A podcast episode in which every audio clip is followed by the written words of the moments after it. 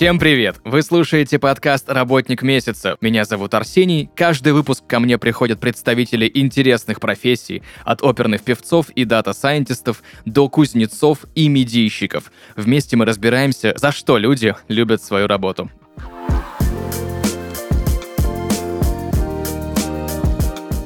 Друзья, и сегодня в подкасте «Работник месяца» юрист в области семейного права Назар Назаров. Назар, привет! Приветствую вас, приветствую слушатели. Спасибо, что пригласили. Я с удовольствием приехал к вам в гости, чтобы поотвечать на все необходимые вопросы. Я тебе очень благодарен за то, что ты нашел время э, рассказать про свою профессию, потому что у меня к практикующему профессиональному юристу скопилось уже огромное количество вопросов. Наконец-таки я рад, что я тебе их смогу задать. Вопрос первый, наш стандартный любимый вопрос в подкасте. Сколько нужно учиться и где нужно учиться, чтобы стать профессиональным юристом? Ой, отличный вопрос. Э, на самом деле классический вопрос, потому что я э, могу начать как раз с бахвальства. Я неоднократно выступал перед будущими абитуриентами, э, учениками 10-11 класса, которые мне задавали подобные вопросы. Куда же поступать? Сколько нужно учиться, чтобы стать хорошим юристом и так далее. Безусловно, мы с вами понимаем, что, что для получения диплома необходимо 5 лет. Но это для того, чтобы получить диплом но стать хорошим юристом – это отдельная история. Помимо пяти лет обучения в ВУЗе, может быть, пригодится вам два месяца, а может быть, еще несколько лет, чтобы стать профессиональным юристом, в зависимости от того, как юристы подойдут к саморазвитию, к тому, чтобы стать действительно профессионалом, а не просто, чтобы стать одним из граждан, у которых есть просто высшее образование. Ты знаешь, есть мнение, что то место, где ты учился, сильно повлияет на твою дальнейшую практику, да. Э, это показано и в фильмах, и в сериалах. Ну, вспомним тех же пресловутых форс-мажоров, да, где фирму принимали только выпуск... выпускников Гарварда, да. Ну, это западная практика.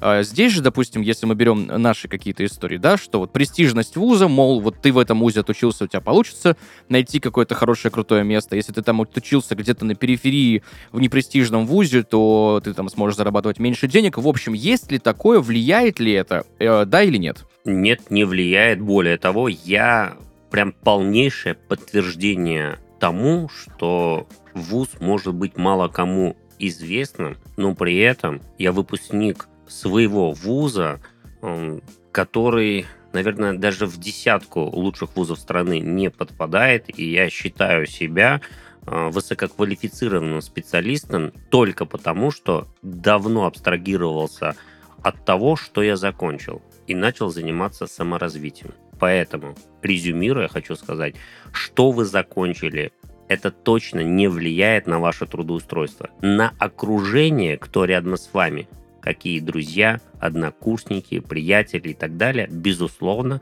на это влияет. Но в части знаний я считаю, что э, любой вуз вам даст те знания, которые вы можете даже самостоятельно где-то получить. Конечно же, говоря любой, это достаточно опасно.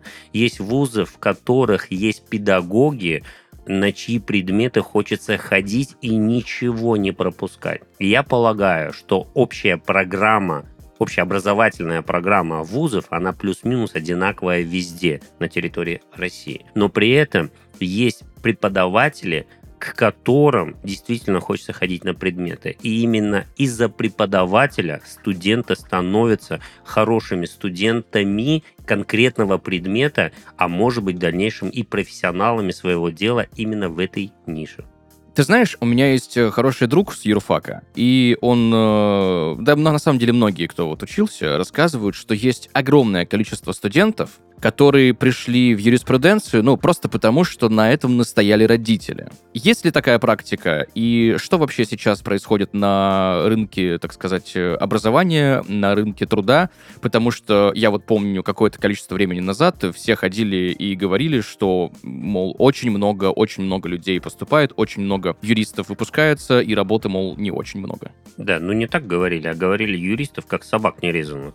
На самом Я деле... пытался Э, завуалировать. Да не надо было. Зачем? Я- на самом деле это действительно выражение, которое стереотипно уже стало повсеместным. И, так скажем, направо-налево все об этом говорили. Действительно, юристов было и есть очень много, но я считаю, что дипломированный юрист – это даже не юрист. А юрист с практикой, юрист, который действительно любит свою профессию, это вот настоящие юристы и их единицы. Что касается того, что родители отправляют детей поступать на юрфак, потому что им так захотелось. Это действительно очень тяжелая тема. Но у меня никакого страха поговорить на нее. Смотрите, когда родитель выбирает профессию ребенка, он совершает ошибку, не учитывая мнение ребенка. Или не учитывая свои возможности в дальнейшем по его трудоустройству. То есть ты плюс-минус должен быть приближен к той или иной нише, которую рекомендуешь занять своему ребенку. Да, смотрите, сам себе сейчас буду противоречить. В моей семье нет вообще юристов. У меня даже родственников нет юристов. У меня все педагоги, сестры, родители, даже э, мужья сестер педагоги. Никого нет из юристов. Но я, наверное, случай исключения, потому что в десятилетнем возрасте, написав свое первое сочинение на тему «Кем ты хочешь стать», я написал прокурором. И тогда классная руководительница позвонила моей маме и говорит, «Галя, ты представляешь, твой написал, что хочет стать прокурором». Мама сказала, ну, если хочет, значит станет. Прокурором не стал, но следователем при прокуратуре стал. То есть это мое желание, которое длилось до того возраста, когда было право выбора профессии. И, безусловно, мне никто не навязывал эту профессию, а меня лишь поддержали в моем выборе.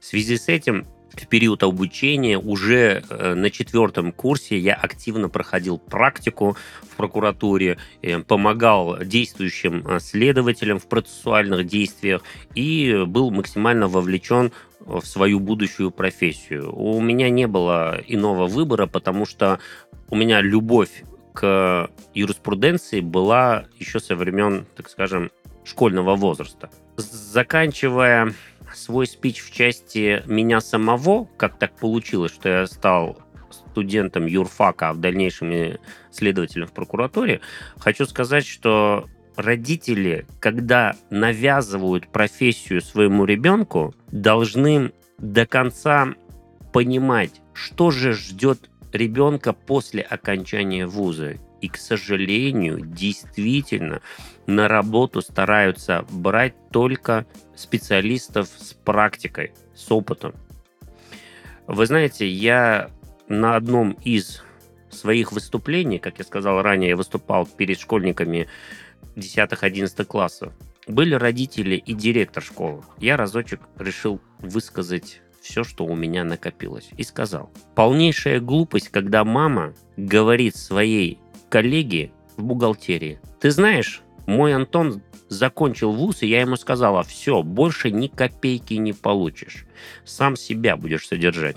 Она говорит с бахвальством об этом своей коллеге. У меня возникает вопрос, а как же твой Антон, сын, должен трудоустроиться, если у него нет практики, если у него нет денег на содержание самого себя, если у него нет денег сводить подругу в кино? Давай мы сделаем по-другому. Если ты выучила его, тем более платно, 5 лет, потерпи еще полгода. Отправь его на работу для практики, где он не будет получать заработную плату. И ты ему скажи, я еще полгода тебя буду содержать. Тогда у ребенка не пропадет желание идти по профессиональному пути. Тогда у него не будет желания становиться кальянщиками, баристами, маршрутчиками или кем угодно. Ни в коем случае я не хочу никого обидеть и приношу извинения, если я кого-то обидел. Но в целом я говорю, что забросить профессию можно тогда, когда нет поддержки. Ну, будем откровенны, не всегда есть уверенность в себе у тех, кто закончил вуз. Вот моя позиция, резюмируя, такая,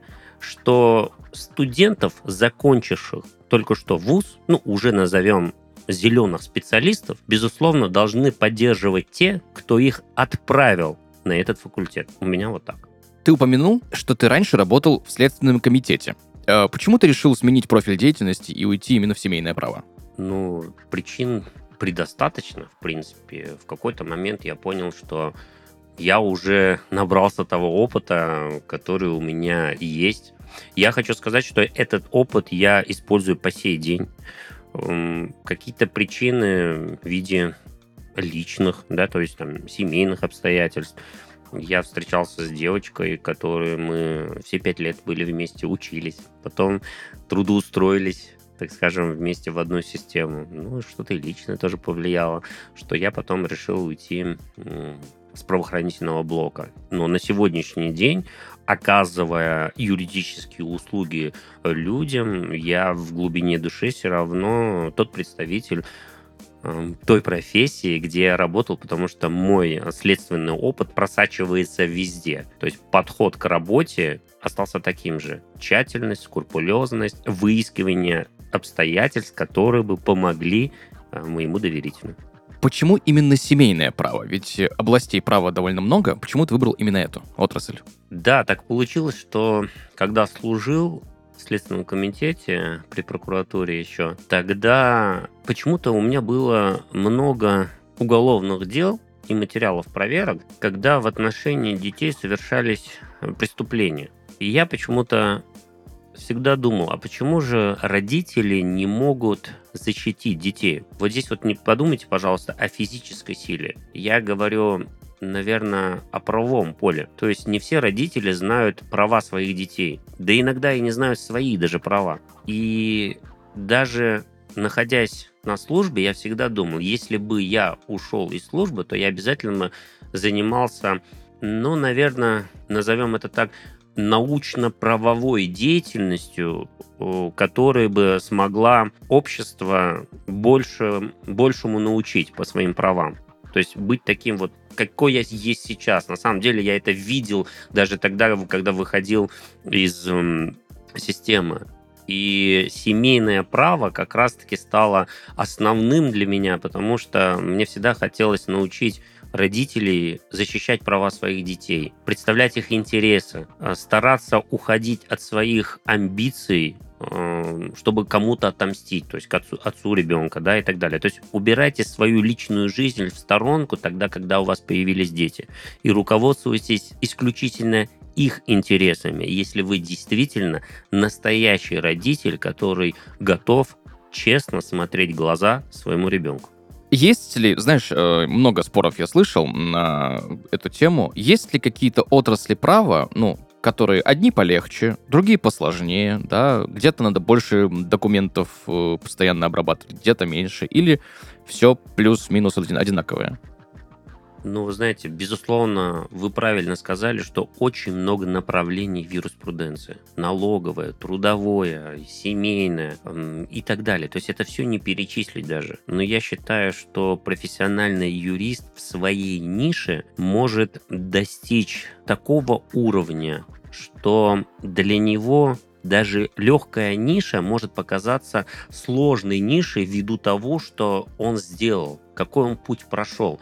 То есть можно углубляться до такого уровня с с бахвальством скажу вам того уровня, который я достиг в семейном праве. Я на сегодняшний день инициирую ряд изменений в семейный кодекс на благо общества вообще, если быть точнее, на благо детей. Поэтому вот для меня ниша семейного права – это вот моя ниша, в которой я как рыба в воде ориентируюсь, понимаю, практикую, советую, обучаю. Поэтому любая ниша для профессионального юриста может быть, как говорится, э, неспаханное поле. Назар, я знаю, что ты являешься автором и экспертом программы «Алименты. Взыскать, увеличить и получить». Давай немножко более подробно разберем, э, что это за программа, на что она направила, как долго ты ее разрабатывал. Что касается программ, да, правильно, программа у меня есть алименты. В нее включены модули как самостоятельно взыскать, как самостоятельно увеличить ранее взысканные элементы и как их получить в реале. Потому что достаточно чистый случай, когда взыскатель с исполнительным листом ходит в кармане, а денег он в реале так и не получил. Я, создавая эту программу, руководствовался лишь одной миссией – научить объединяться взыскателей, ну, наверное, будем употреблять слово «женщин», потому что общая масса все же это женщина, да, объединяться женщин э, с судами, судебными приставами, уйти от стереотипного мышления должны, должны, должны, приставы ничего не делают, суды ничего не делают и все остальное. Никто тебе ничего, дорогая моя, не должен. Ты сама себе должна с того момента, когда ты решила родить ребенка от отца ребенка. Вот ты сама себе должна, и ты должна своему ребенку.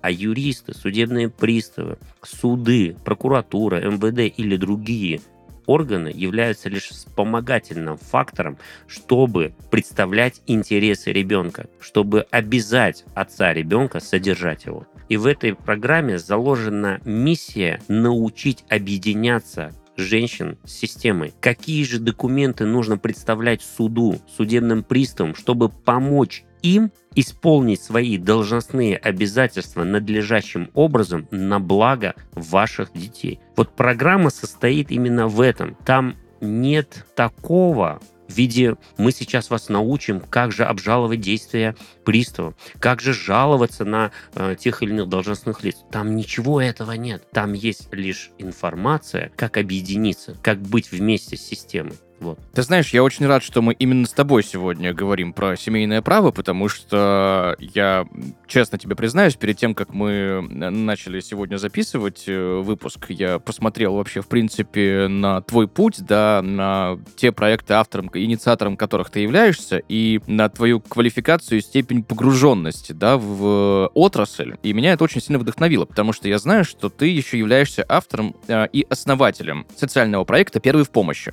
Давай более подробно подробно разберем, что это за проект, как он вообще появился. Да, спасибо за теплые слова. Действительно, у меня есть ряд проектов. Это один из социальных проектов. Первый в помощи, он появился тоже на основании следственной жизни, когда на то или иное происшествие, приезжая, приходилось опрашивать родственников погибшего, я задавал вопрос, а как вы старались спасти его?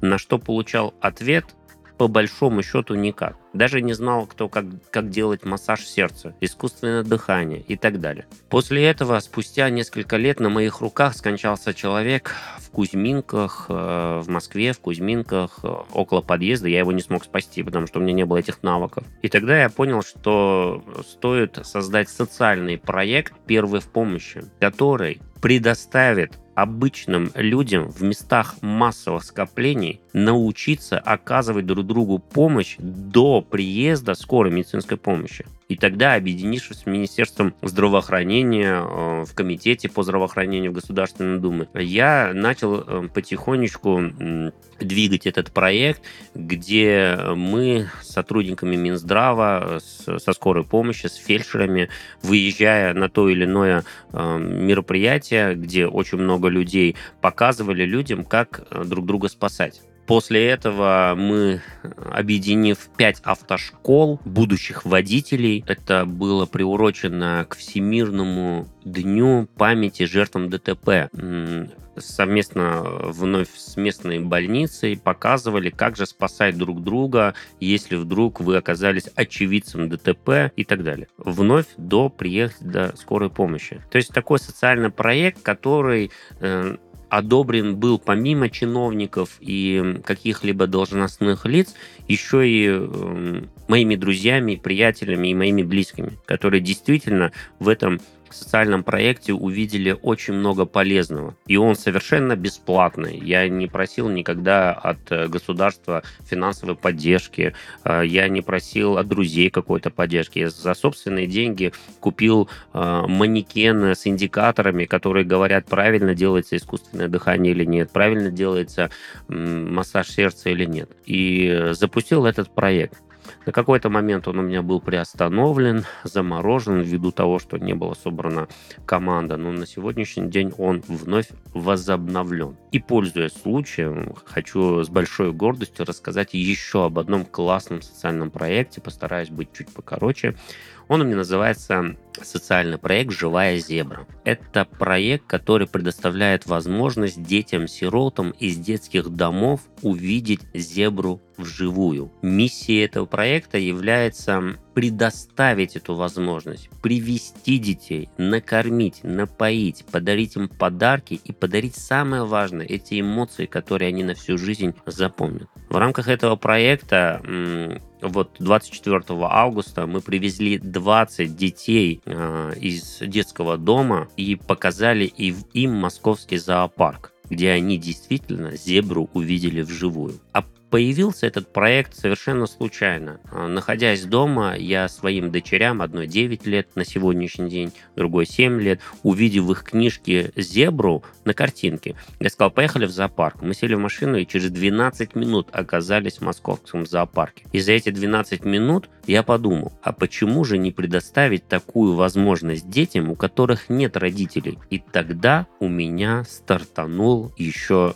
в сознание этот социальный проект «Живая зебра». И покажется странным, но только сейчас, проведя первое мероприятие совместно с администрацией города, с ГИБДД, с органами опеки а, и остальных лиц, кто не смог пройти мимо этой идеи, я сейчас только понял, живая зебра, ведь зебра полосатая, ведь у детей есть и черная, и белая полоса в жизни. И как раз-таки мы, объединившись с моей командой и единомышленниками, смогли показать белую полосу этим детишкам. Чем я очень горжусь. Я очень долго думал, для чего я это делаю. Э, может быть, кто-то будет хейтить меня, мол, пиариться на добрых делах и так далее. Но я хочу откровенно сказать, это пропаганда чистой воды для всех тех, кто спускает многомиллионные деньги на свои развлечения, на какой-то образ жизни, который, ну, как говорится, в одну кассу, на самого себя, не думая о других. Это пропаганда, чтобы люди делали добро, создавали подобные проекты, присоединялись к нашим проектам, к добрым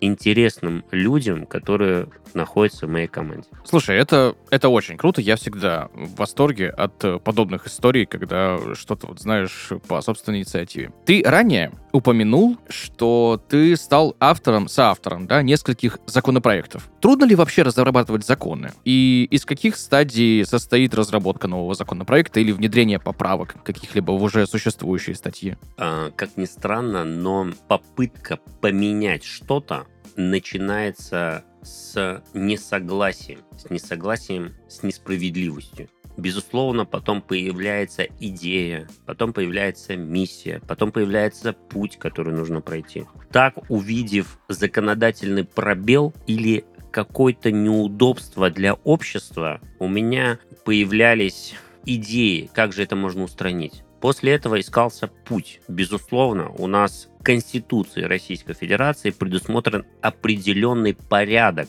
как же можно стать автором законопроекта или изменений. Не все туда подпадают. И ознакомившись с этими требованиями, ты начинаешь прокладывать этот маршрут. Конечно же, э, на это влияет и твое родение за общество, твой авторитет в своей нише. Безусловно, те чиновники или должностные лица, которые выслушивают тебя и твою идею, должны понимать, что ты действительно говоришь дело, действительно радеешь за общество, и лишь тогда они становятся потихонечку твоими единомышленниками. Я хочу сказать, что я неоднократно употреблял слово «единомышленники». Именно единомыслие и сплочение на благо общества поможет нам создать хорошее общество, где мы не будем проходить мимо и будем друг другу помогать хоть чем-то. Кто-то советом, кто-то знакомствами, кто-то документом и так далее. И этот путь достаточно тернистый порой, э, приходя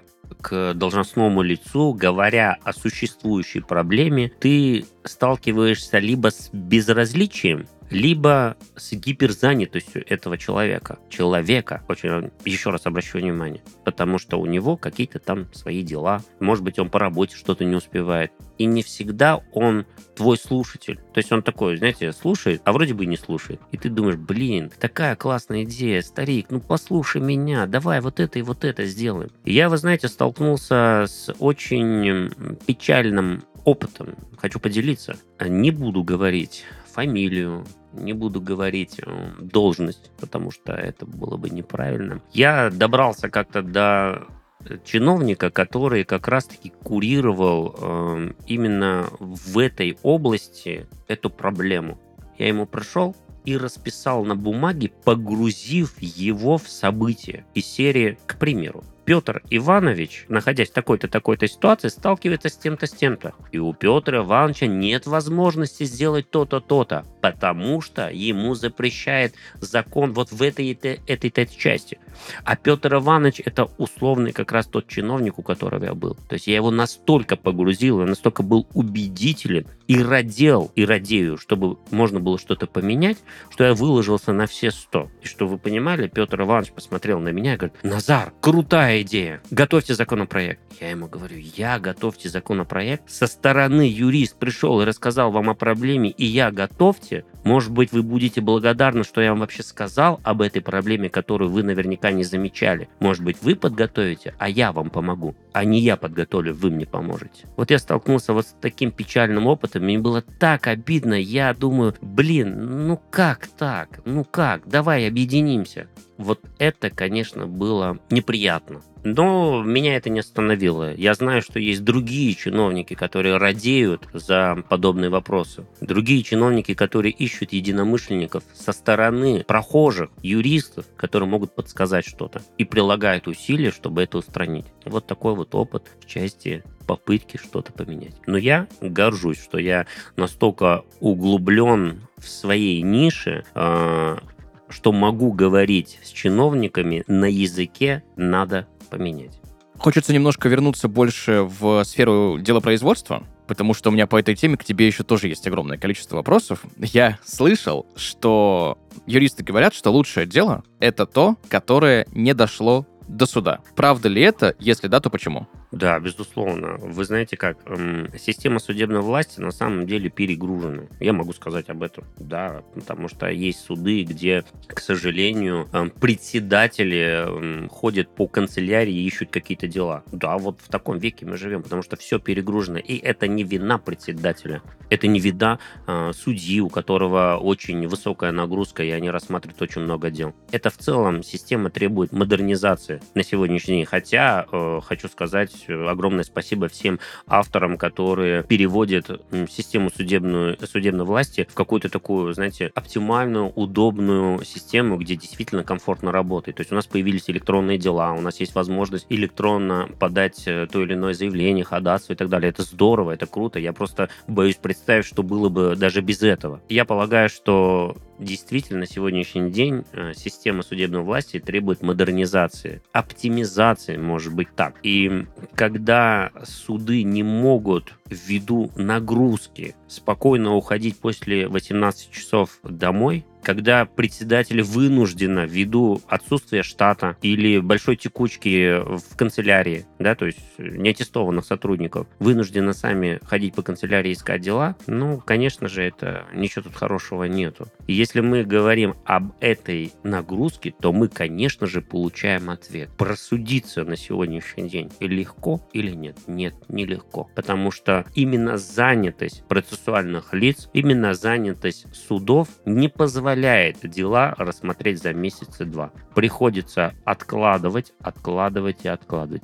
Местами дела рассматриваются по году, полтора, да даже два. Я об этом, кстати, выступал на научной конференции и говорил, что процессуальная волокита – подножка ребенку. в 12-летнем возрасте он говорит, я хочу жить с мамой, к 14-летнему возрасту, пока еще суд даже не рассмотрел все же это дело, он уже говорит, хочу жить с папой, потому что он съездил три раза на рыбалку. И это его воля. Как так получилось, что мы два года рассматриваем дела об определении места жительства ребенка? Это судьба ребенка, и мы к ней должны относиться, безусловно, пристально э, и оперативно. Рассматривать эти дела должны суды не более двух месяцев. Везде предусмотрены сроки. Никто не нарушает закон. Гражданско-процессуальный кодекс. Просто нагрузка порой не позволяет рассмотреть своевременно. Конечно, этот весь длинный монолог был направлен на то, чтобы ответить на твой вопрос лучше не доводить до суда или как? Конечно, не доводить. Потому что если ты смог убедить оппонента, что на благо ребенка лучше сделать вот так вот, а если ты еще смог убедить его и его представителей, адвокатов, в том, что мы все равно через два года придем к тому, что можем сделать сейчас добровольно у нотариуса, подписав соглашение об определении места жительства ребенка, о графике общения с ребенком, об алиментах и так далее. Конечно, не надо доводить доводить до суда. И самое важное, юрист-профессионал сделает все на начальном этапе, чтобы не доводить до суда. Если говорить лично обо мне, то я оказываю услугу своему доверителю на начальном этапе говорю, если я ваш вопрос решу за неделю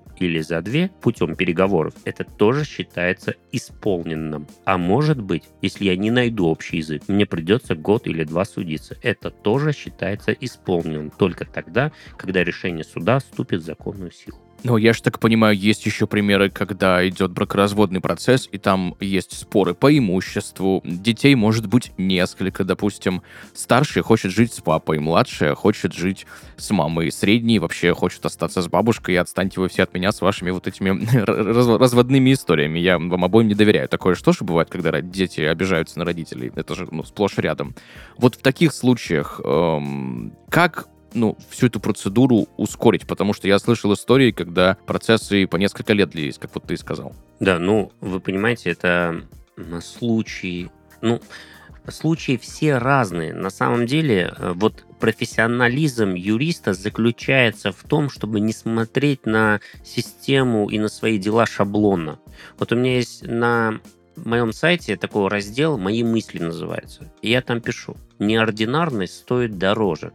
Вот если ты мыслишь неординарно, подходишь к каждому делу индивидуально и под него прописываешь стратегию, как дойти до точки Б, начав старт от точки А, то это и есть профессионализм. Поэтому шаблонно мыслить я и не умею, и сказать, что нужно поступать вот так, это вот так вот, это будет, наверное, голословно. Нужно понимать, в каких ситуациях, как нужно исполнять свои обязательства.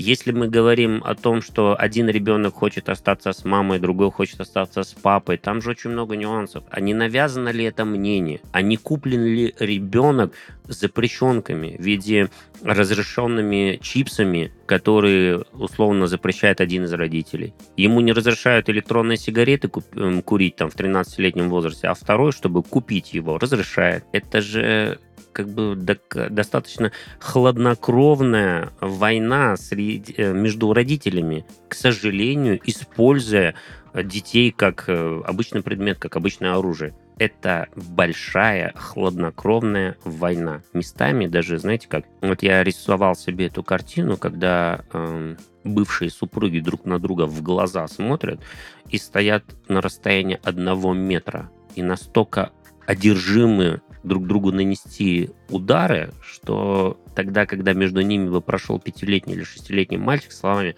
«папа, папа, а где можно попить?» или «мама, мама, я хочу покушать», мне кажется, они, не отрывая взгляд друг от друга, просто бы рукой оттолкнули ребенка, даже не услышав его. Настолько одержимы войной и наверное, победой, что забывают, что ребенок о чем-то просит. Не учитывают интересы детей в основном. Заканчивая свой монолог, не могу сказать, что я никогда не беру доверителей ни за какие деньги, если доверитель говорит только о своих хотелках. Я хочу, я хочу, я хочу. Я хочу его лишить родительских прав. Для меня это вообще фраза, который, сразу, наверное, этого доверителя э, отворачивает от меня. Кто ты такая, чтобы хотеть его лишить? Может, мы у твоего ребенка спросим? Хочет ли ребенок, чтобы в отношении него были лишены, был лишен родительских прав его отец? Как понять «я хочу»? Да, конечно, нужно понимать, безопасно ли ребенку общаться с отцом. Не делает ли отец тех действий, которые нарушают права ребенка? Безусловно, может быть, мамина хотелка выражена грубо, но обоснованно. А если это мама, которая из-за того, что она не получает алименты, пришла и хочет наказать его со словами «я лишу тебя родительских прав», блин, ну, может быть, мы вникнем? Может, он хороший отец, у него денег нет, но при этом он каждый день с ребенком э, ходит на рыбалку, там, условно, или в садик, или в школу, и занимается э, активно ребенком, но денег у него нет. Почему же ты должна лишать его родительских прав только потому, что он не дает денег? Моя позиция. Что самое сложное в твоей профессии? Наверное, то, что я пропускаю все жизненные истории через себя, и даже после окончания дел участвую в жизни тех детишек, которые прошли через мое сотрудничество с его родителями. Я поименно помню всех детей, я знаю, кто в какие секции ходит, я знаю, какие у них увлечения. И ко всем детям действительно отношусь как к своим. И представляя интересы этого ребенка, я часто даже забываю, кто мой доверитель. Ну, назовем так грубо, заказчик. Потому что я действительно руководствуюсь интересами детей. Я неоднократно в судебном заседании, если вдруг со мной оказалась моя доверительница или мой доверитель, неоднократно просто говорил, сейчас я говорю. То есть в процессе, когда он там начинал э, вставлять свои 5 копеек, которые точно разнились и моей стратегии на направленную на благо ребенка. Я говорил, сейчас говорю я. Я могу себе позволить вот так вот осадить своего доверителя, потому что его хотелки мне не интересны. Я выступаю в суде, наверное, как представитель ребенка, и мои иски готовятся только из соображений интересов детей, а не в интересах своего доверителя. Безусловно, мы должны понимать, что он является моим заказчиком. Безусловно, мы должны понимать, что я являюсь исполнителем но его желания никогда не должны разниться с желаниями ребенка. За что ты любишь свою работу? Я очень люблю свою работу за то, что я могу помогать людям. Безусловно, я не делаю это всегда бесплатно. Возможность помогать людям даже за деньги, быть профессионалом своего дела, это и есть любовь к своей профессии. Я всегда агитировал и буду агитировать студентов становиться юристами. При этом говоря о том, о чем мы говорили изначально, чтобы был путь понятен. Была бы возможность стать амбассадором юриспруденции, я бы стал амбассадором. Знать свои права и знать права другого человека или вообще умение помочь ему реализовать свои права, это, мне кажется, высшего уровня наслаждения профессионала. Вот я получаю удовольствие от своей работы. У меня самая замечательная работа. Супер. В завершении нашего с тобой сегодняшнего разговора у меня к тебе есть еще один вопрос. Какой, наверное, вот главный совет ты мог бы дать людям, которые в будущем хотят посвятить свою жизнь практике в области семейного права? Вы знаете, здесь очень сложно давать советы именно в определенной нише. Я, наверное, бы сказал, что для тех, кто собрался стать юристами, дорогие абитуриенты, а может быть юристы, которые закончили только что вузы и хотите трудоустроиться, если вы не увлекались такими предметами, как логика, если вы не играли в шахматы и не умеете играть в шахматы, то ваши знания в ВУЗе могут оказаться ни к чему в этой системе. Да и вообще, наверное, в обществе. Если вы не умеете строить стратегию, если вы не умеете рассуждать логически, размышлять логически, то зачем тогда учиться? Я считаю, что помимо тех предметов, которые дает ВУЗ, всегда нужно заниматься саморазвитием. И напутствие именно тем, кто хочет стать профессионалом своего дела, это углубленное изучение той ниши, в которой вы находитесь. Любовь к этой нише. Не нравится налоговое право, нравится трудовое, так будьте любезны, становитесь профессионалами в нише трудового права, ибо этим не стоит заниматься. Заканчивая вот такой вот монолог, хочу сказать, что недавно поймался на мысли, что я бы, наверное, поддержал любую выбранную профессию детьми, и поддержав, сделал бы все, чтобы мой ребенок стал высококвалифицированным профессионалом в выбранной профессии. Вот это для меня будет важно, чтобы мой ребенок разбирался в своей нише так, как я разбираюсь. Я говорю, это может быть с бахвальством, но хочу сказать, что семейным правом я занимаюсь давно на научном уровне. Великолепно. Назар, спасибо тебе большое за то, что пришел сегодня к нам в подкаст «Работник месяца», рассказал про свою профессию, про... Вот я даже не знаю, как охарактеризовать то, что сегодня происходило, потому что, ну, настолько глубинное погружение, я прям в диком восторге, что мы разобрали огромный, огромный пласт за это время, которое, конечно же, у нас не такое большое, как хотелось бы. Я бы тебя еще спрашивал бы и спрашивал, если честно. В общем, еще раз спасибо тебе большое за сегодняшний разговор и за погружение в твою великолепную профессию. Да, спасибо большое за приглашение, за уделенное время. Действительно, вопросы были хорошие, мне очень понравились они. И считаю, что мы объединившись с вами или с другими специалистами, всегда должны руководствоваться интересами общества. Надеюсь, я был полезен. Если что, я всегда рядом. Ваш юрист Назар Назаров. Спасибо. Супер. Сегодня в подкасте «Работник месяца» юрист в области семейного права Назар Назаров. Назар, еще раз спасибо тебе большое за сегодняшний выпуск. Айтишник – работа мечты, о которой ходит много легенд. А как эта сфера устроена на самом деле, можно узнать в нашем подкасте «Выживут только айтишники». В третьем сезоне ведущие снова обсуждают новости индустрии и делятся секретами внутренней кухни. Они расскажут, как в IT на самом деле работают Agile и Scrum, почему компании все больше стремятся к mindfulness, нужны ли всем дата-сайентисты и когда вместо нас на работу будут нанимать роботов и нейросети. Спонсор сезона SM Lab, IT-компания в составе группы компаний Sportmaster – Слушайте подкаст на всех платформах, чтобы в новой реальности выжили не только айтишники.